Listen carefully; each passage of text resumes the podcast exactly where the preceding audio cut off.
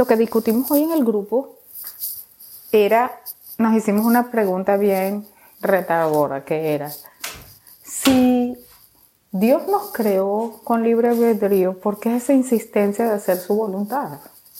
¿No era más fácil crearnos eh, a su imagen y semejanza y decir, bueno, y además que haga mi voluntad? Eso no era más sencillo. Entonces, ¿para qué tenemos el libre albedrío? Entonces, comenzamos a discutir cómo es la voluntad de Dios. ¿Cómo es? ¿Qué es? ¿Para qué es la voluntad de Dios? Entonces nos referimos a dos momentos en la Biblia, aunque hay muchos, pero el primero de los momentos es en la creación, en Génesis. Cuando Dios le dice a Adán y a Eva, le dice, bueno, em, le dice, vayan, multiplíquense, pueblen la tierra, ejerzan la autoridad y administranla. Y Dios los bendijo. También les dijo, bueno, miren, eh, pueden comer de todo aquí, pero si ustedes comieran de este árbol, mm, van a morir el día que lo hagan. Entonces vemos que es como un modelo, y el modelo es, el Señor establece un plan con una dirección clara, explica los riesgos de salirse de ese plan y le entrega la autoridad al ser humano para que haga cosas, para que pueda ejercer su decisión, su creatividad, sus planes eh, dentro, dentro del marco del plan general de Dios. Eh, otra forma que nosotros también lo volvimos a ver es la historia de Moisés. Cuando Dios se encuentra con Moisés, se le presenta, le dice, mira, yo soy el Dios de tus antepasados, yo estoy preocupado por el pueblo de Israel, lo voy a sacar y quiero que vayas a Egipto y saques a mi pueblo. Pero inmediatamente Moisés le dice, pero ¿quién soy yo para ir ante el faraón a pedir que suelten a tu pueblo? Y el Señor le dice, mira Moisés, yo voy a estar contigo, yo te voy a acompañar. Mira, yo sé muy bien que el faraón no va a querer soltar al pueblo, pero al final lo va a tener que soltar. También voy a ayudar al pueblo de Israel para que no salga de Egipto con las manos vacías. Y entonces Dios le está contando ahí muy emocionado el plan a Moisés, pero Moisés le vuelve y le dice, sí, pero sí, ¿qué tal si yo voy al pueblo de Israel, le digo que tú me mandaste, entonces ellos van a decir, ah, sí, ¿te mandó quién? ¿Y cómo se llama ese Dios? No, ese Dios no te habló. Entonces Dios le dice, bueno, cuando te pregunten quién soy yo, tú le vas a decir, mira, este es mi nombre perpetuo. Yo soy el que soy. Y soy el Dios de tus antepasados. Y he decidido sacarlos de aquí porque he escuchado el clamor de ustedes, no me he olvidado de este pueblo, los voy a sacar de Egipto. Entonces Moisés llega y dice, bueno, pero yo no creo, a lo mejor aún así no me van a creer. Aún así no me van a creer. Entonces el Señor le dice a Moisés, Moisés, ¿qué tienes en la mano? Bueno, yo tengo una vara, tírala en el piso y la convierte en serpiente. Moisés se asusta, trata de correr, el Señor le dice agarrarla por la cola y al agarrarla otra vez se convierte en la vara y le dice, mira, tú vas a hacer prodigios si no te creyeran con este par de prodigios, entonces tira agua sobre el piso y se va a convertir en sangre. Yo voy a estar contigo, yo te voy a respaldar. Pero Moisés insiste y le dice, mira, yo no sé, tú sabes muy bien que yo no soy elocuente. Yo no hablo bien, esto no es nuevo. Desde niño tú sabes que yo no hablo bien. Y entonces el Señor le dice, pero Moisés, ¿quién creó la boca? No fui yo. Mira, ¿y, quién, lo, quién hace a la gente muda y que habla? No fui yo. Y llega Moisés y dice, mira, yo insisto, búscate a alguien más. Trae a otra persona. Yo no hablo bien, yo no me, o sea, no veo que eso es lo que yo puedo hacer. Y el Señor le dice, ¿y qué tal tu hermano Aarón? Yo sé que él sí es bien elocuente. Mira, él va a ir contigo. Cuando te vea, le, se va a alegrar de verte. Y además de eso, ¿qué vamos a hacer? Yo te voy a hablar a ti, tú le hablas a Aarón, así que Aarón va a ser para ti como tú eres para mí. Así que ahí termina la conversación de Moisés con Dios. Es muy interesante porque primero, a pesar de que Moisés tuvo un poco de temor cuando Dios le habla y le dice que Él es el Dios de Abraham y el Dios de sus antepasados, Él se tapa la cara al principio y tiene un poco de temor. Pero a medida que la conversación se va dando con Dios, me pregunto yo, ¿qué le hizo a Moisés entrar en esa confianza? Como que si fuera un amigo, como que si lo conocía, como que si estaba de tú a tú y le podía decir cosas. Ustedes se imaginan decirle a Dios, no, pero esto y esto. Moisés lo hizo. Eso me hace pensar a mí que me, y nadie lo ha dicho y no está escrito en la Biblia, sino que es mi percepción personal, es Moisés siempre se sintió como un hijo, siempre se sintió como que estaba enfrente del Padre Celestial, se sintió en confianza como para hacer preguntas, fue honesto en su conversación sin estar tratando de pretender, sino decirle las cosas a Dios como eran. Dios sabe quién escoge. El Señor dice, Jesús dijo, ustedes no me escogieron a mí, yo los escogí a ustedes. Así que era claro la razón por la que Dios escogió a Moisés. Moisés nunca se sintió siervo o eh, eh, Moisés entró en confianza inmediatamente en la conversación que tuvo con Dios. Sentía que podía hablar con él, le abrió su corazón. Y entonces vemos cómo Dios, a través de la conversación, el amor, la claridad, el conocimiento y el poder, logra que Moisés entre en acuerdo con él. Entra en acuerdo con él. Entonces la Biblia dice en Amos 3:3. ¿Andarán dos hombres juntos por el camino si no se hubieran puesto de acuerdo? La respuesta de todo el grupo fue no. Asimismo, si yo quiero caminar con Dios, muéstrame tus caminos, Señor, yo quiero, tú dices que tú eres el camino. Bueno, yo tengo que ir por ese camino, que tú eres la verdad, que tú eres la vida. Pero para poder yo ir por ese camino, tengo que entrar en acuerdo con Dios. Y ese acuerdo nace, como lo acabamos de ver, de esa relación cercana de padre e hijo, esa relación de amigos. Es interesante que el Señor nos salvó y no solamente nos salvó, sino que nos dio la potestad de ser hechos hijos de Dios. También dijo, antes de irse al cielo, ya no los llamaré más siervos, porque los siervos no saben lo que hace su Señor, pero los llamaré amigos. Así que esa es en esencia la relación que Dios quiere establecer con nosotros, una relación de padre e hijo, una relación de amigos. Cuando tú estás en una conversación con un amigo, hay un, un, área de respeto y confianza. Cuando tú estás en una conversación con tu padre, es una relación muchísimo más profunda y de amor, donde tú puedes no estar de acuerdo y puedes presentarle a tu padre que no estás de acuerdo, que tienes dudas. Muchos de los errores que cometemos los padres hoy en día es tratar de imponer nuestra voluntad.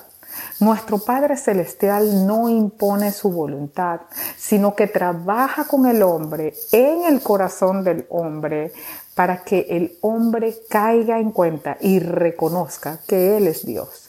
Y eso se repite a lo largo de la Biblia.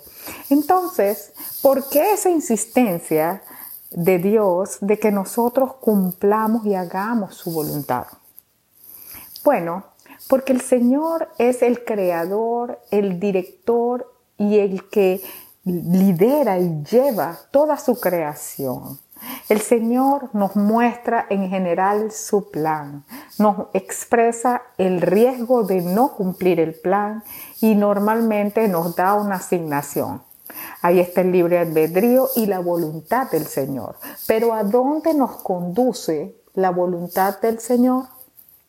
Bueno, volviendo al ejemplo de Génesis, por ejemplo, nos conducía a la vida. El Señor había dicho, pero no comas de este árbol para que no mueras. Así que en el caso de Génesis conducía a la vida, a la ejecución, a que el hombre pudiera hacer, ejercer su autoridad sobre la tierra que Dios le había dado. En el caso de Moisés, ¿a dónde conducía la voluntad de Dios? Conducía a la liberación del pueblo de Israel para constituirlo en una nación santa y llevarlo a la vida. Entonces, Y, si, y aquí podríamos estar viendo muchos ejemplos de lo que dice el Señor, pero los planes del Señor tienen como un propósito final que es la vida, la luz, la bendición, la santidad, la sanidad, tener una nación santa, tener un futuro con paz. Jeremías 29:11 dice, yo sé los planes que tengo con cada uno de ustedes y son planes de bien, son planes de amor, son planes de paz para darles un futuro y una esperanza. Eso es lo que dice el Señor. Ese es el plan y la voluntad de Dios. Entonces, la insistencia del Señor en que estemos en acuerdo con Él, en que entremos en su plan, es para llevarnos a la vida. También cuando Dios le da al hombre los mandamientos, les dice todas las bendiciones que vendrían por los mandamientos, pero también todas las cosas negativas que pasarían si no obedecían. Pero esto no se termina aquí, sino que además le escribe, bueno, si te equivocas y te pasan todas esas cosas malas, pero tú te arrepientes, entonces, y te vienes otra vez por el buen camino, entonces yo te voy a restaurar otra vez. Es una promesa que sale en Deuteronomio. Es la forma en la que Dios opera, porque eso es lo mismo que el Señor vino a hacer. Si tú te arrepientes, si tú te arrepientes y aceptas a Cristo, entonces tú vas a vivir. Así que el plan de Dios, independientemente de los detalles, los pormenores, algunas veces era un arca de Noé, otras veces era que no comiera, que fueras y, publicar, eh, y poblaras la tierra, otras veces era que tenías que eh, tratar de cumplir con la ley y actualmente es si tú aceptas a Jesucristo como tu Salvador y tu Señor. Entonces, el plan de Dios es y siempre ha sido la vida, el beneficio, para darte paz, es un plan bueno, es un plan para darte la vida. Esa es la voluntad de Dios. El fin último de la voluntad de Dios es garantizarte la vida. Ahora, ¿dónde entra nuestro poder de decisión? Nosotros, Dios no va a quitarnos el poder de decisión. No lo hizo antes y no lo hará ahora. Dios dice, el Señor Jesús dice, yo estoy a la puerta y llamo. Ni siquiera dice, yo vengo y abro la puerta. Él tiene toda la autoridad para abrir la puerta, pero Él no abre la puerta porque no traspasa la voluntad del ser humano, sino que nosotros abrimos la puerta de nuestro corazón y entonces Él entra en nosotros y hace casa dentro de nosotros, nos bendice. Entonces, el Señor no va a quitarnos, nos dio libre albedrío para que tengamos la libertad de elegir. Hicimos esta pregunta, ¿puede el hombre no hacer la voluntad de Dios? Pues claro, claro que sí. El, el, ser humano puede decir, no, no lo voy a hacer. No, no voy a entrar por ese camino, no voy a hacer tu voluntad. La Biblia está llena de rebeldes, de ejemplos de rebeldía de seres humanos que no quisieron hacer la voluntad de Dios. Inclusive se fueron por idolatrías a alabar y glorificar otros dioses. Pero Dios les había dicho de antemano las cosas que sucederían, los riesgos de no estar dentro del plan de Dios. Una de las cosas que más me gusta de, de, la forma en la que Dios nos muestra su plan es que Dios es tan sincero y no hay ninguna cartas ocultas ni letras pequeñas de contratos, porque Dios es todo verdad, es santo y sus planes son perfectos. El Señor no doblega nuestra voluntad como los hombres lo hacen. Los hombres utilizan sobornos, fuerza, eh, manipulación eh, para doblegar al ser humano y alcanzar y, y, establecer, imponer su voluntad. Pero esa es la forma del hombre, las formas del mundo. La forma de Dios es una forma perfecta. El Señor muestra el plan sin letras escondidas. El Señor muestra los riesgos. No es que después que pasa el plan, no, antes de que suceda, el Señor nos dice cuáles son los riesgos de no hacer ese plan. Y además de eso, el Señor siempre nos da una asignación para cumplir, para que nosotros también ejerzamos y hagamos nuestras decisiones. Entonces, eh, vimos aquí además que hacer la voluntad de Dios es entrar en acuerdo con Dios para caminar con Él, porque si no estoy de acuerdo con Dios, no entro, no camino con Él. Pero además de eso, esto es algo importante. La Biblia también dice en Santiago 4, 4, 4, que si nosotros no sabemos que el que hace amistad con el mundo es enemigo de Dios.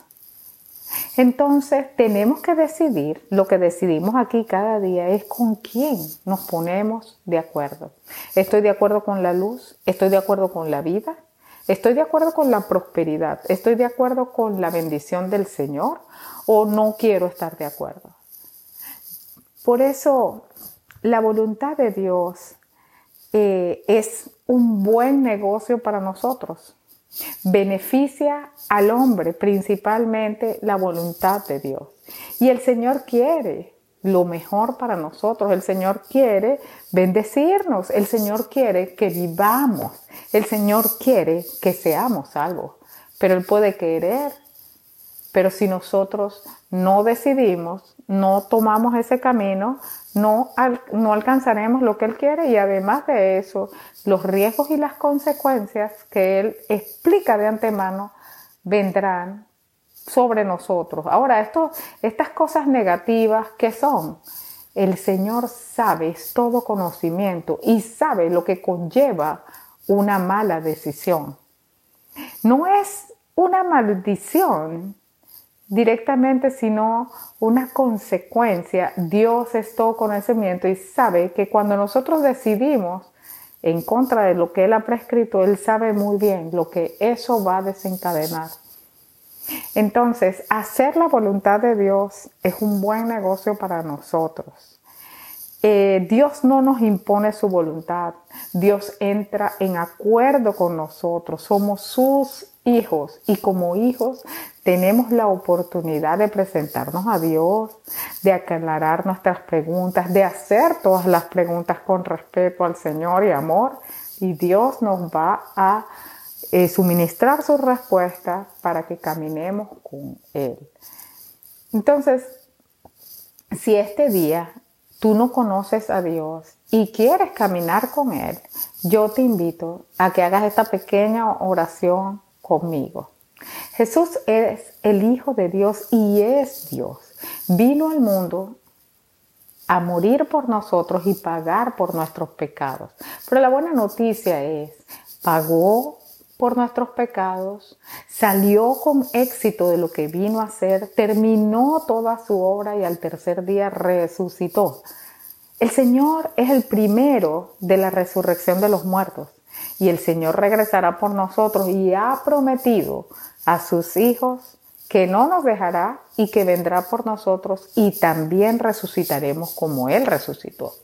Así que si tú quieres que el Señor entre hoy en tu corazón y nunca has hecho esta confesión, hazlo en voz alta donde quiera que tú estés. El Señor te está viendo. Así que es una simple oración. Hazla conmigo. Señor Jesús, yo no te conozco, pero te quiero conocer y en este día yo hablo las puertas de mi corazón para que tú entres en él. Señor, perdona mis equivocaciones y mis pecados. Yo sé que tu sangre me limpia y me purifica hoy y sé que por el poder de tu sacrificio en la cruz, una nueva criatura yo soy. Amén. Este es el día en que tu vida ha comenzado realmente y el Señor te va a guiar a través del resto de tus días en toda verdad. Amén.